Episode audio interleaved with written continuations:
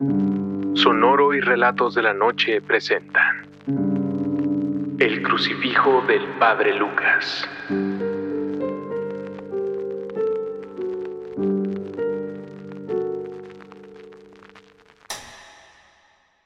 No. En mi familia nunca hemos sido creyentes de lo paranormal. Bueno, para ser más específicos, sí creíamos, pero nunca vivimos atemorizados por la posibilidad de encontrarnos con algo así. Supongo que en ese espectro nos encontramos la mayoría en algún momento, o al menos la mayoría de los que escuchamos canales como este. Sabemos que hay algo allá afuera que no se puede explicar científicamente, pero no vivimos atemorizados por la oscuridad. Pero yo, sin embargo, siempre tuve cierta repulsión hacia las brujas, hacia lo satánico. Supongo que porque en algún momento en mi infancia escuché la historia de mi abuela, de cómo allá en el pueblo tuvo que rescatar de las garras del diablo y de las brujas que bajaban del cerro a una pobre joven, luego de que su familia buscara ayuda y la iglesia no se la pudiera ofrecer. Sí, probablemente fue eso. Por eso aquella tarde, a punto de oscurecer y cuando me encontraba solas en casa, se me revolvió el estómago cuando escuché aquellos toquidos en la reja de la casa. Por eso cuando me asomé, se me doblaron las piernas y me hicieron caer. Cuando vi en la puerta de la calle a una mujer de negro y de pelo muy blanco frente a nuestra casa, llamándonos. No sé qué tan absurdo pueda sonar esto, pero en mi casa teníamos semanas sufriendo de manifestaciones paranormales casi a cualquier hora del día.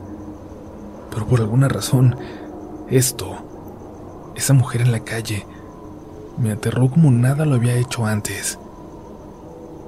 Es como si lo hubiera recordado. Quizás alguien tiene una experiencia así, conocer a alguien a través de un relato de las historias, formarte una imagen tan detallada en tu imaginación que eventualmente coincide de forma perfecta con alguien con quien te topas en la vida real. Y yo no creía que esto fuera una coincidencia o alguna pobre mujer que se parecía. Era ella, no tenía duda. Lo podía sentir. La mujer en la puerta era aquella bruja de los relatos de la abuela.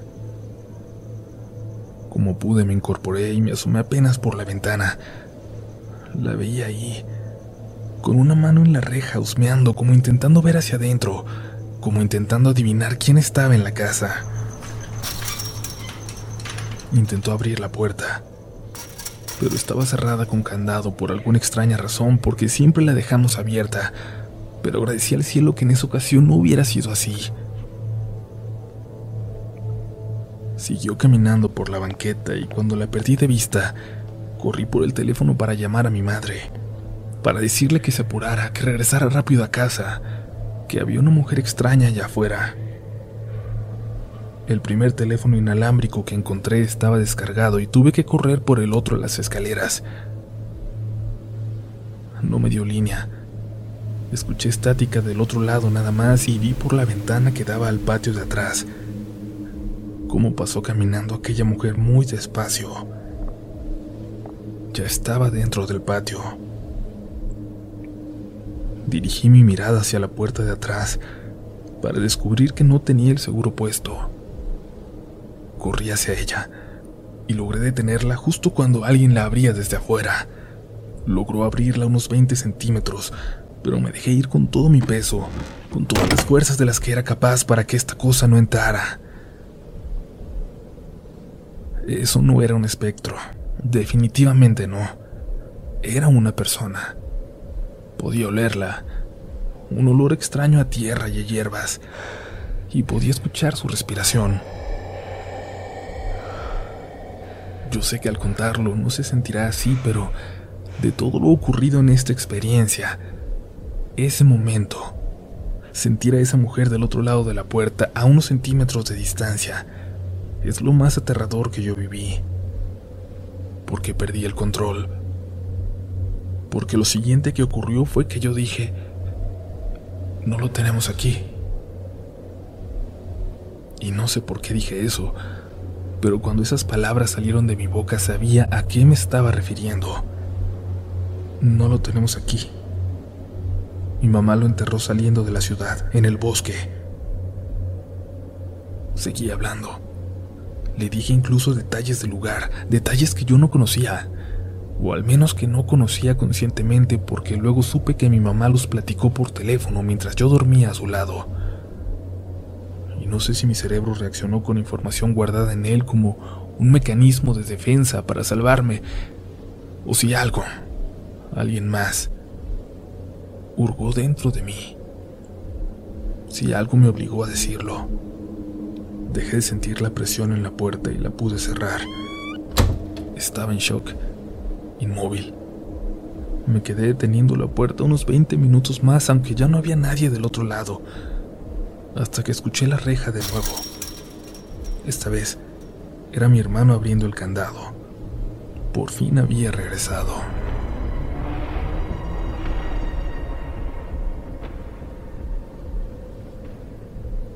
Él ya para ese entonces buscaba todos los pretextos posibles para no estar en casa. Su cuarto, su cuarto era imposible de habitar. Nos pasaba algo muy raro. Cada que pasábamos por ahí escuchábamos que alguien estaba dentro. De pronto se abría la puerta sin que nos diéramos cuenta y alcanzábamos a ver aquellos cascabeles escondidos detrás de la cama. Pero nos reuníamos los tres y entre todos entrábamos y prendíamos la luz y nos dábamos cuenta de que no había nada. Hasta que cerramos la puerta con llave. Pusimos un mueble frente a ella entre todos y mi hermano, y mi hermano, aún reacio a dormir en el cuarto de mi madre, se dormía en el que era mío. Yo dejaba la puerta abierta en la de mi mamá y la luz del pasillo encendida. Dormir así era nuestra realidad. Pero todo, todo lo que había iniciado cuando entró aquella reliquia a casa fue peor luego de aquella visita, luego de que fuera a casa esa mujer. Y sí, cuando llevamos el crucifijo algo pareció sacudirse, como si la casa se hubiera simbrado de pronto, como si aquellas cosas que nos asustaban entonces siempre hubieran estado ahí, dormidas, y habían despertado de pronto ante aquella amenaza. Pero contrario a lo que pensó mi madre, al llevarlo lejos, al buscar que no nos hiciera daño a nosotros y a nadie más, nos había dejado solos, sin defensa, desamparados, ante aquello que había despertado, ante todo lo que seguía llegando, como siguiendo la estela que dejaba detrás de sí aquel artefacto. Una de las noches, sentí claramente como alguien una manita pequeña me tocaba mi pie, destapado. Recuerdo que entre sueños me asusté mucho porque pensé en aquel maldito muñeco y jalé rápido mi pie y me levanté con sobresalto. Y en eso vimos, y digo vimos porque mi mamá se había despertado, cómo salió un niño caminando tranquilamente del cuarto. Pero muy claro, no como un fantasma, no como algo salido de una película, era un niño como de cuatro años que salió caminando de la habitación hacia el pasillo. Sentí como mi mamá me apretaba la mano y antes de que pudiéramos decir que era un sueño, que lo habíamos imaginado nada más, escuchamos aquella vocecita allá afuera, como cantando, al alejarse. Mi hermano salió de su cuarto y preguntó que quién andaba dentro y mi mamá empezó a llorar y le dijo que ya sabía que nadie. Y salimos los tres mi hermano particularmente enojado gritando que nos dejaran en paz, que se fueran. Y bajamos y prendimos todas las luces, echamos el agua bendita que nos quedaba, que ya era poca. Regularmente cuando la rociábamos por la casa, las cosas se calmaban y podíamos dormir, pero esa vez, esa ocasión, sentimos casi como si nos hubieran provocado para que lo hiciéramos. Y cuando mi hermano lanzó las últimas gotas, nos volteó a ver. Sabía que había cometido un error. Algo le pasó. Algo se rompió en mi hermano en ese momento y mi mamá se subió con él a su cuarto. Estaba entrando como en una especie de crisis, y es que para él había sido muy difícil revivir de repente un trauma del que hacía mucho tiempo que se había olvidado.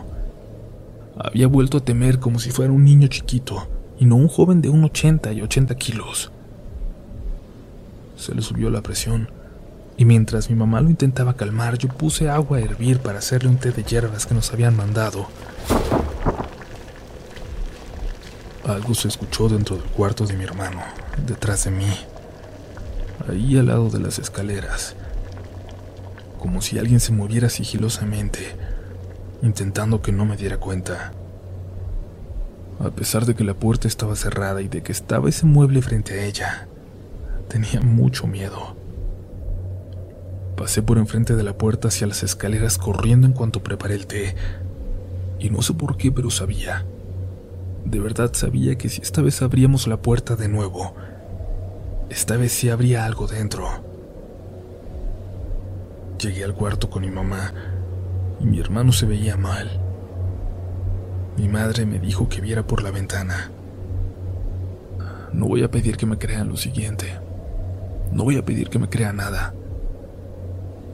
Yo comparto esto sobre todo a esas poquísimas personas una de cada cien, una de cada mil quizás, que ha tenido una experiencia paranormal, que sabe que todo es posible. Yo sé también que va a haber gente que va a escuchar esto y va a burlarse. Pero allá afuera, en la banqueta de enfrente, estaban tres figuras, tres mujeres, y estoy completamente segura de que una de ellas era aquella mujer de pelo blanco, aunque no la alcanzaba a ver porque estaba muy oscuro. Pero pude ver, por decirlo de alguna manera, pude ver que decían algo, que movían las manos, y entonces escuché sus voces dentro de la casa, dentro de la habitación, entre nosotros. Esto es lo que creo que dijeron, y lo digo porque no fue la última vez que lo escuché, porque incluso lo soñé después y despertaba intentando apuntar las palabras, encontrarle sentido. Es latín, y cometí el error de decirlo en voz alta de nuevo. Voy a compartirlo con ustedes. Si creen en esto, al menos en lo más mínimo, o si son susceptibles, por favor, no lo lean en voz alta. Si lo están escuchando, por favor, adelanten unos cuantos segundos. Si son escépticos, no tendrán ningún problema al escuchar lo siguiente. In tenebris, non invenite, inter pater, manducare, et manis de nobiscum, aeternum, in tenebris, manducare. Intrat. Pater. Las mujeres caminaron por la banqueta hacia el fondo de la calle y las perdí de vista. Abajo. Se escuchó cómo se movía aquel mueble pesado frente a la puerta de la habitación, junto a las escaleras. Sabíamos que no podíamos quedarnos. Ayudamos a mi hermano y bajamos, la puerta de la recámara al bajar las escaleras estaba abierta. Y pasamos por ahí enfrente sin voltear, y busqué las llaves del carro de mi mamá en la sala, en algún lugar mientras ella apenas si podía sostener a mi hermano. Cuando grité que las encontré, mi mamá me susurró algo. No voltees. No mires atrás. Caminé hasta ella despacio Sentí algo en mi espalda, algo como una mirada que se me clavaba.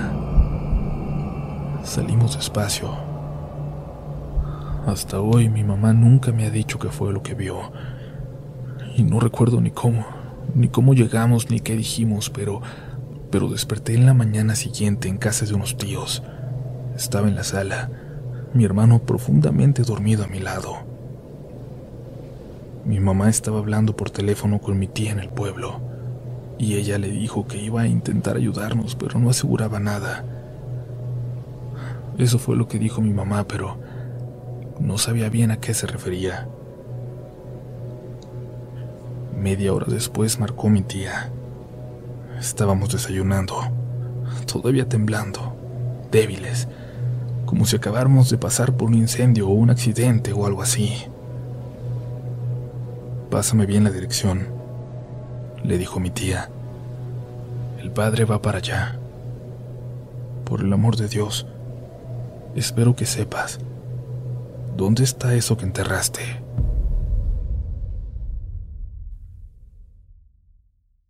Hello, it is Ryan, and we could all use an extra bright spot in our day, couldn't we? Just to make up for things like sitting in traffic, doing the dishes, counting your steps, you know, all the mundane stuff. That is why I'm such a big fan of Chumba Casino. Chumba Casino has all your favorite social casino style games that you can play for free anytime, anywhere with daily bonuses. That should brighten your day a little. Actually, a lot. So sign up now at chumbacasino.com. That's chumbacasino.com. No purchase necessary. Group. Void were prohibited by law. See terms and conditions. 18 plus.